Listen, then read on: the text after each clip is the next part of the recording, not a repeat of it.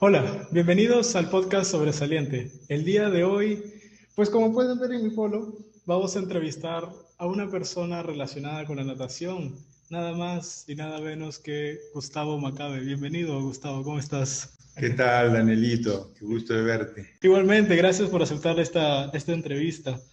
Bueno, Gustavo, hay tres puntos muy interesantes en tu vida que quisiéramos ver en esta entrevista.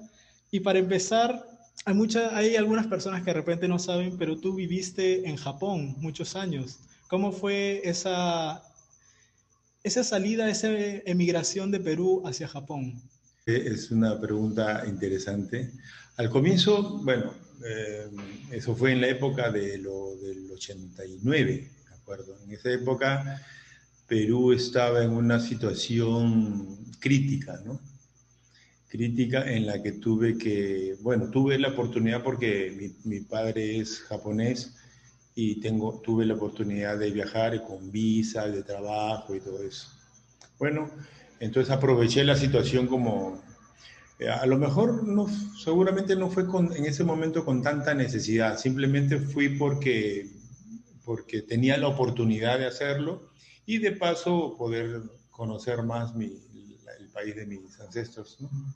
¿Tú siempre quisiste ir a Japón desde pequeño? En realidad sí, me llamaba bastante la atención porque mi, mi, mis familias me hablaban, me, me hablaban en japonés, comía comida japonesa, o sea, no siempre, pero sí de vez en cuando, porque la peruana también es extraordinaria, entonces me gustaban ambas comidas y todo eso, ¿no? Pero siempre tenía la curiosidad y por eso más que todo me movió para poder ir. Mm. ¿Y cómo fue tu vida allá? ¿Llegaste a la casa de un familiar? ¿Alquilaste en un local? No, no. Eh, tengo familia allá, y, pero bueno, no estoy acostumbrado a molestar, simplemente de frente fui a, a buscar mi trabajo y todo, y estar, eh, pagarme yo mismo mis cosas, ¿no? Eh, y me busqué mis, mi, mi, sitio yo personalmente sin molestar a nadie, ¿no? Ah, bueno, después comencé a visitar a todos, después que tenía plata, porque estaba misio. ¿En qué trabajaste allá en Japón? Ah, trabajé en varias cosas, en autopartes, en fundición, después en la Toyota, en la Toyota mismo trabajé. Este, bueno, el trabajo es, sí es arduo, duro, que es lo normal, ¿eh? es lo normal. Allá no existe trabajo fácil. Tú trabajas allá y ¿qué te permitía darte de gustos allá en Japón con ese trabajo que tú tenías? Ah, bueno, sí, me alcanzaba para todo, para todo me alcanzaba para, para, mis cosas personales, mi ropa, mi, alquilar mi departamento, comprarme un carro también, pero no me lo compraba, simplemente andaba en bicicleta para, no, para ahorrarme la plata, para ahorrarme ese dinero y poder venir a Perú, ¿no? Este, pero sí te alcanzaba para todos. Aunque todo el mundo se tenía su carro, yo tenía mi bicicleta, ¿no? me, ah, me pagaba también mi, mi natación, pagaba todo, todo lo que, todos mis gustos. ¿Y cómo fue tu relación con los japoneses? Ah, muy buena, muy buena. ¿Tú ya hablabas el idioma antes de ir? No, en realidad hablaba palabras ah, como arigato o no, este, palabras cortas y cuando llegué más bien me chocó, dije que no, yo pensé que sabía hablar. Con saber arigato nomás yo pensé que sabía hablar pero en realidad me, me, chocó porque era bastante, un poco, o sea, bastante difícil ¿eh? para mí. Después ya comencé a aprender poco a poco por la necesidad también, ¿no? La necesidad. Aunque en el trabajo no te exigen mucho, pero sí, este, yo quería aprender por, porque sí, porque quería desenvolverme. Entonces, tu relación con los japoneses, en verdad, no, nunca hubo grandes problemas, siempre hubo buen entendimiento. Sí, sí, por lo general sí pero ahí había momentos en que había problemas porque en realidad eh, cuando yo estoy acostumbrado aquí a, Perú, cuando yo converso o cuando tú también conversas con una persona, tú miras a los ojos, ¿no? miras de frente. Allá no, allá es mirar a los ojos a, a tu jefe, por ejemplo, es una falta de respeto. Ah, y a veces el jefe me, me, me miraba mal. Y yo decía, pero ¿por qué me mira mal? Yo, yo ¿qué, ¿qué, cosa le he hecho? Hasta que hablaba con un amigo que son japoneses también, oye, está molesto conmigo. Y ellos me explicaban, pero no, es que cuando tú hablas con el jefe, no puedes mirarlo a los ojos, tú tienes que estar así, así, agachado. Y ese es, ay, ahí entendía, pues a veces me agarraban bronca los jefes, pues, ¿no? Y eso después, después como, ya después se me decían mis amigos cuando, cuando ya yo, yo comencé a entender su, su forma de, de, vida también, ¿no? Entonces allá por, por, la tradición, tú, cuando tú hablas con un, una persona con más alto rango, tú tienes que dirigirte de esa forma, ¿no? Muy bien. ¿Cuáles fueron las diferencias más significativas, más grandes que encontraste entre tu vida de Perú y Japón? Yo, por ejemplo, lo que más me interesaba mucho era, este, por ejemplo, la disciplina. ¿Por qué los japoneses este, eh, trabajan duro, son limpios, eh, en ese sentido son bien honestos, ¿no?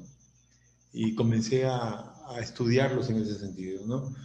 Y, y me comencé a acostumbrar como ellos porque en realidad yo quería triunfar, ¿no? En el fondo. Y para triunfar tú a veces tienes que reconocer, primero entendí que lo primero tienes que reconocer tus errores, porque hay errores garrafales que uno cree que está bien, pero en el fondo no.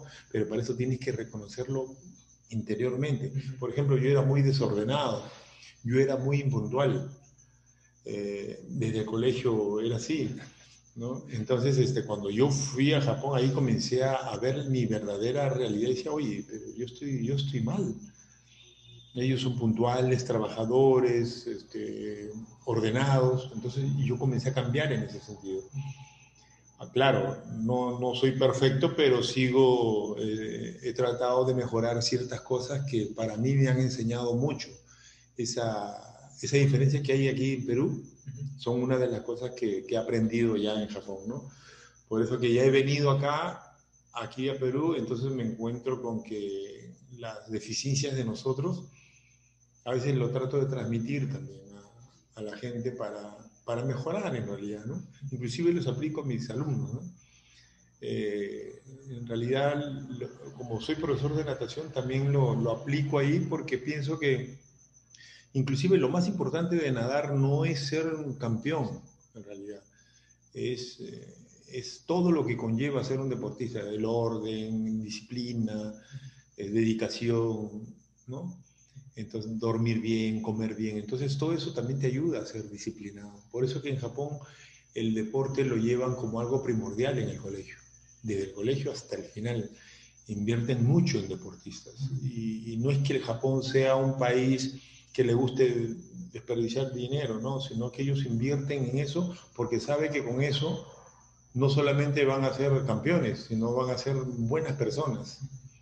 Al ser buenas personas, así sea o no sea campeón, ya están invirtiendo en buenas personas. O sea, no, es una buena inversión en realidad.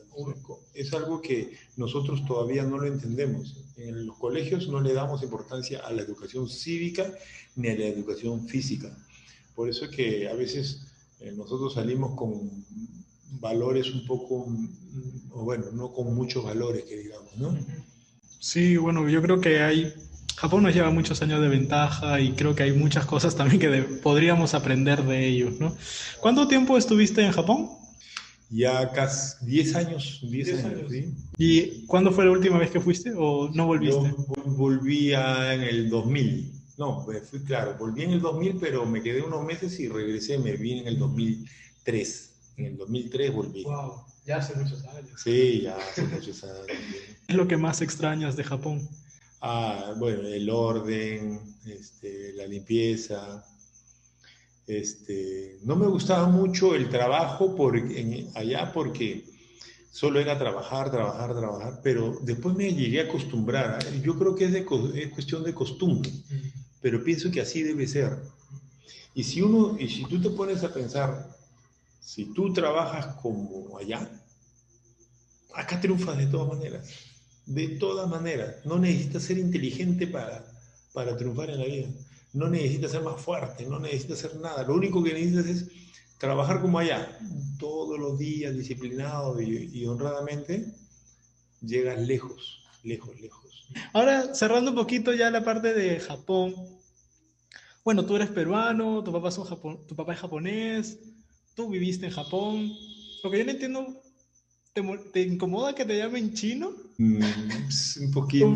¿Preferirías que te digan japonés en vez de chino? No, Gustavo, Gustavo, Gustavo, ¿Y allá tenías algún apodo en Japón o no? Ah, me decían Superman.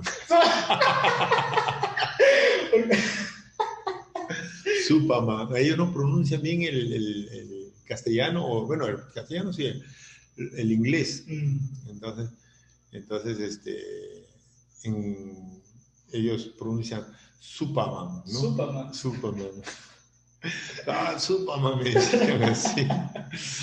Porque, bueno, yo tenía los lentes así como Clark, Clark Kent y aparte, este, cuando jugaba con ellos, con los japoneses, me, querían tumbar y no podía.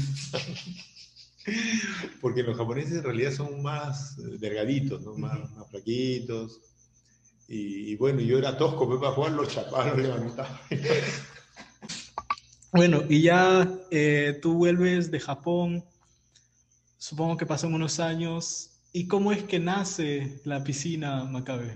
Eh, eso en realidad eh, lo tengo como una, como una anécdota que no, que no lo voy a, bueno, no lo olvido porque en realidad ha pasado, ha sido como, como una enseñanza de muchos años en realidad. Yo al comienzo a mí no me gustaba nadar antes. Yo iba a nadar porque mi padre, mi madre me obligaba a nadar porque yo era en realidad bien, bien callejero, sí, de verdad era muy desordenado, no estudiaba bien en el colegio, entonces una vez mi, mi madre me vio pues en la calle sin zapatos, así, fue como, es que mis amigos andaban sin zapatos, y yo para estar igual que ellos me quitaba los zapatos. me dio una tanda, dije, este no, vamos a nadar, a nadar no me gusta el fútbol, no, a nadar. Y me metió a nadar. Y, la verdad al comienzo no me gustaba. ¿Sabes cuándo comenzó a gustarme a, nadar? A los, terminando el colegio. Claro, ya nadaba porque por obligación, entonces era malo nadando. Todo el mundo me ganaba primero. Después cuando te, casi terminando el colegio ya comenzó a gustarme. Ah, entonces dije, comencé a seguir, a seguir ya parece que como que yo reaccioné tardíamente en realidad. Hay otros chicos, por ejemplo, como tú, por ejemplo, ¿no? Tú reaccionaste al toque cuando te enseñé a nadar, ¿no? Y tú ya querías desde chico, impetuoso, vamos. Y es por eso que tú fuiste muy bueno, muy buen nadador. Gracias, Entonces, yo aproveché esa, esa ocasión. Dije, no, a este chico le gusta nadar y ya despertó. Entonces hay que darle duro, pum, pum, pum, duro, duro, duro, duro, duro. Y, realmente lograste muchas, muchas, muchas cosas, en, muchas metas tuviste en, como nadador. Este, eh, pero no todos son como tú, por ejemplo. Yo soy diferente, por ejemplo. De chiquito no, no me gustaba. Yo a la vejez comencé a nadar, o sea, a partir de los 16 años.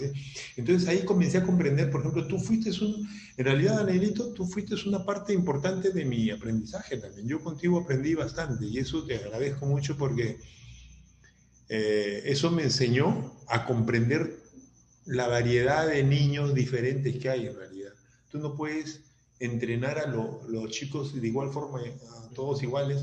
¿Por, ¿por qué? Porque eh, no, no, no, esperes que todos tengan el mismo resultado. No, no, no. Y aunque a veces me equivocaba, ¿te acuerdas? Me equivocaba a ti, a todos les exigí igual como a ti.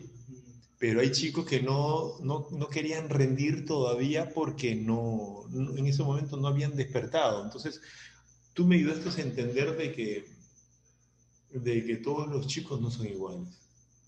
Hay unos que despiertan a los 8 o 10 años, ya quieren ser campeones, Ay, y le dan duro y son buenos, ¿no? Hay otros chicos que empiezan a no, no despiertan, 10, 12, 14, 16 años, recién como, ahora sí quiero nadar, ah, ya. Pero a veces es, a veces es demasiado tarde, ¿no? Y conmigo también lo fue, ¿no? A lo mejor si hubiera reaccionado antes, hubiera tenido más eh, más este, resultados, mejores resultados. Pero no, no me quejo porque en el fondo, en el fondo yo aprendí bastante sobre eso.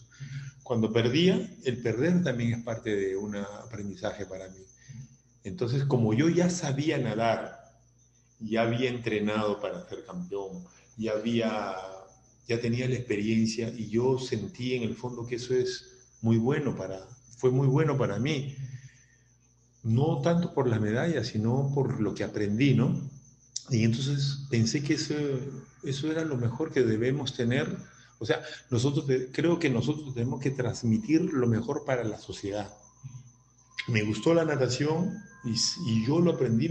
para mí, yo le agradezco a mi madre que me haya dado duro para que me vaya a nadar, porque gracias a ella bueno, tengo, este, tengo experiencia con chicos, les he enseñado a nadar y he tenido buenos resultados, no me quejo. Eh, y es bueno para todo el mundo, por eso que ahora fomento la natación. Pongo, puse una academia de natación precisamente porque creo yo que cuando uno, uno nace o uno está en esta vida, está para, para aportar algo, ¿no? Creo, y con un poco, lo poco que puedo aportar es es eso.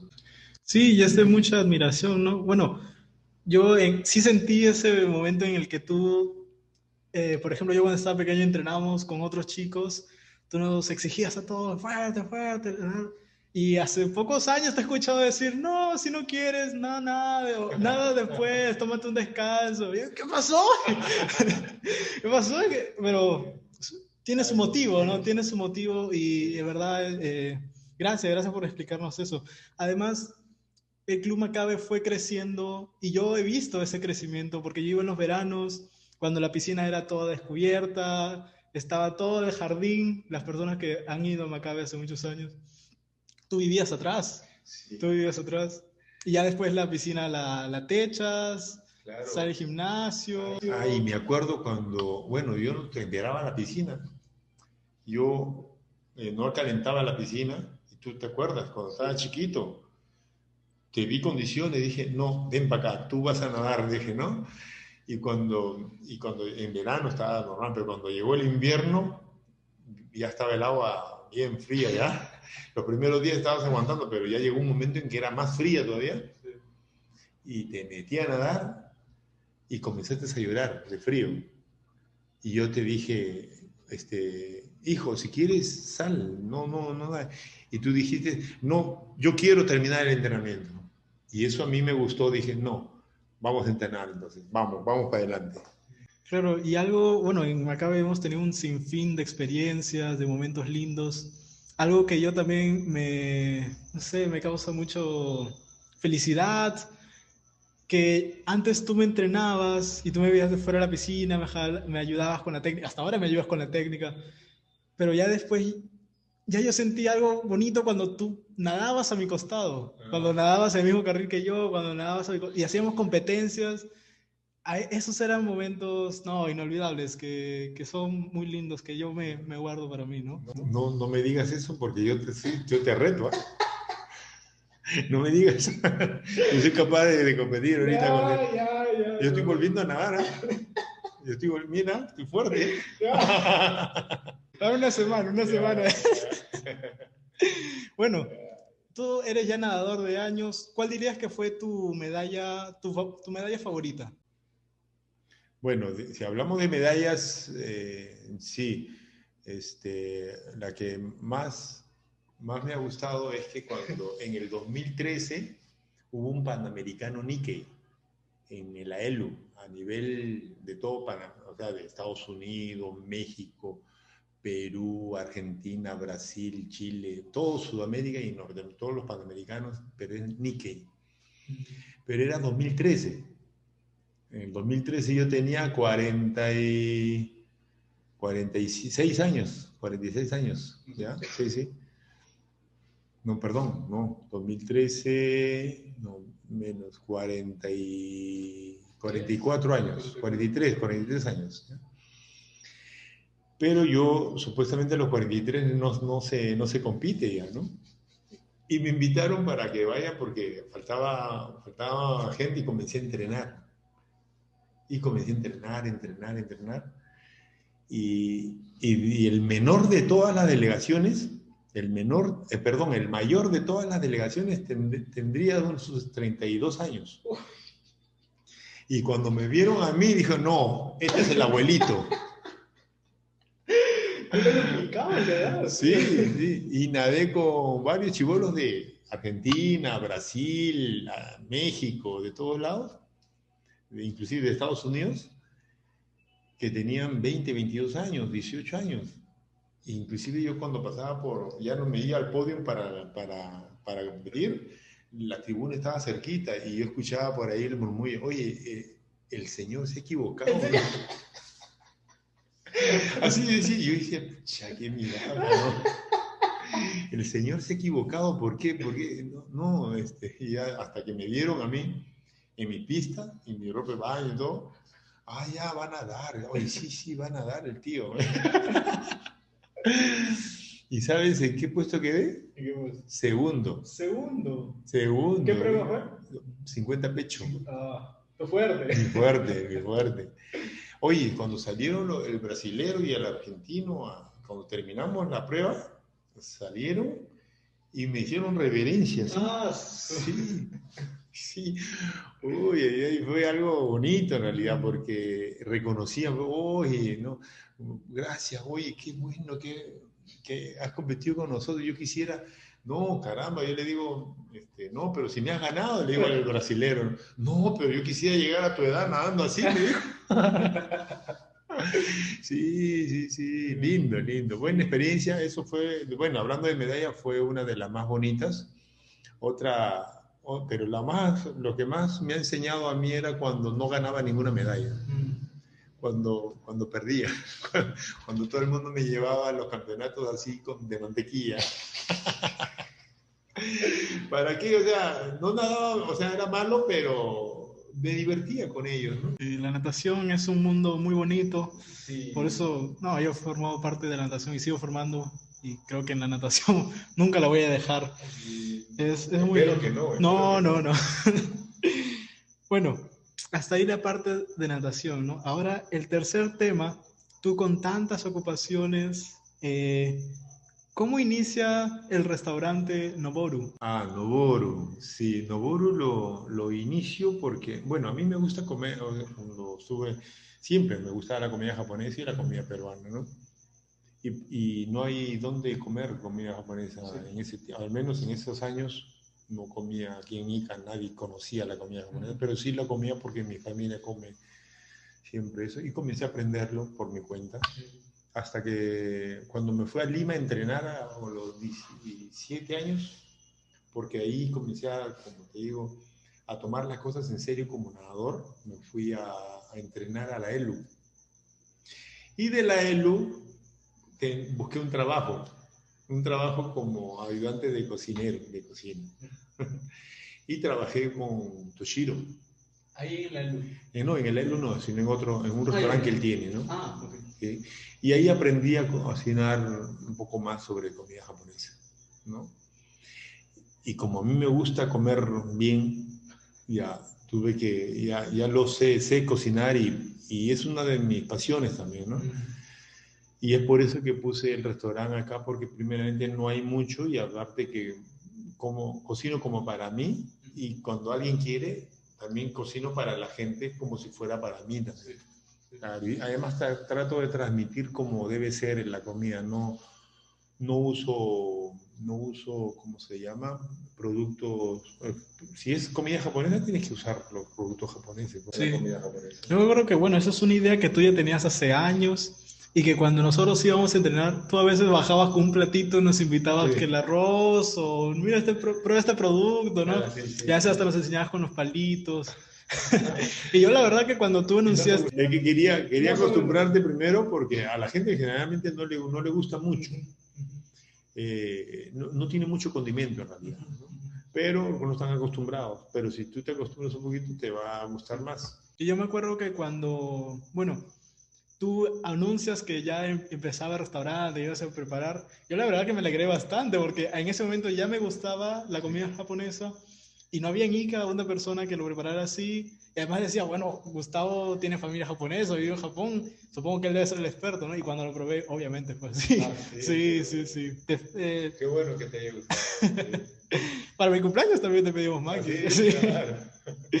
y bueno, ¿cuáles son los principales productos de, del restaurante Noboru? Eh, los makis que siempre los tradicionales, eh, pero más me gustan eh, los platos, los guisos japoneses que mm. también hago, eh, como por ejemplo el katsudon, ¿no? el tonkatsu, o el yasaitame, o el ebi fry. Son, ay, el producto que sí más me gusta es el, el ramen. Ah. El ramen, la sopa de ramen. Y, y tiene bastante, para hacer la sopa de ramen tengo que hacerlo de 6 a 8 horas ¿eh? de hervor. Y tiene varias carnes, varias, varios productos ahí que hierro, hierro, hierro. Sí, sí, sí. Y por eso que la concentración de a la hora que lo tomas, ¿no? Uf, me encanta, es riquísimo. Yo comería ramen todos los días. bueno, hasta ahí tenemos eh, las preguntas ¿no? de la entrevista. La verdad que gracias, ha sido una entrevista de bastante aprendizaje, muy interesante. Y ahora vamos a hacer el tenis de palabras. Yo te digo una palabra y tú me la respondes con alguna palabra o una idea que se relacione con la palabra, ¿no? Lo que se te venga a la mente. ¿Ok? Primera palabra, japonés. Disciplina. Sopa. Ramen. Competencia. Adrenalina. Estilo. Pecho. Eh, constancia. Oriental. Mm. Piscina. Pasión. Deporte. Natación. Restaurante Noboru. Ah, este, familia. Macabe Club. Pasión, ¿no? Pasión. Muy bien, hasta ahí tenemos el tenis de palabras. Gracias. Ahora, un mensaje, algunas palabras que quisieras que las personas que van a ver y escuchar este podcast lo te vean y escuchen. Ah, que, que coman comida japonesa. no, no, a mí me gusta mucho la comida peruana, que coman de todo, que coman bien, que, que hagan deportes. La verdad, me gustaría mucho que toda la gente, inclusive por obligación, que a mí me pasó, por obligación, que hagan deporte, que vivan bien, que no sé, que no, que no haya odios en realidad y cuando trabajen, cuando hagan algo, háganlo bien, bien, bien hecho, eh, con el corazón. Este, cuando, cuando alguien hace algo bueno, quiere decir que se está dedicando bastante. Y si se está dedicando bastante es porque lo hace con gusto. Cada cosa que hagan, o cada cosa que estudien inclusive, ¿no? O cuando trabajen en algo, que lo hagan con gusto, o sea, que busquen el, gusto a lo que hagan. No hagan, que no se trabaje por, por dinero, no. Háganlo con gusto, que el dinero ya viene por añadiduría, solito, no te preocupes de eso. Mientras tú hagas las cosas bien hechas, solita la gente te va a buscar. Eso es lo que te puedo, yo le puedo decir a los jóvenes, ¿no? Un pequeño consejo, ¿no? Gracias, gracias, qué lindo mensaje. Bueno, eh, yo he nadado en todas las piscinas de Ica y podría, y digo así firmemente que Macabe la mejor piscina que tiene Ica. Entonces, en Instagram y en Facebook pueden encontrar la página como Macabe Club y el restaurante lo pueden encontrar como Noboru Japanese Food en Instagram y en Facebook. Ahí pueden enterarse de todas las novedades y hacer sus pedidos, ¿no? Muchas gracias, Gustavo, por, por esta entrevista. Oh, caray, gracias a ti, Danielito. Y te felicito a ti por hacer este tipo de información, porque eh, eso pienso yo que tienes oportunidad para llegar a mucha gente y puedes transmitir cosas buenas, que puedes, que, bueno, a mí me hubiera gustado hacer lo que tú haces, pero como yo soy poco chupado, no, no hablo en público ni nada de eso, entonces yo, más bien yo te voy a alentar a ti para que sigas en esto. Gracias. Porque es algo importante en realidad. Sí, sí. ¿ya? Más bien, gracias a ti y te felicito por tu programa. ¿ya? Gracias. Muy bien, eso fue Gustavo Macabe.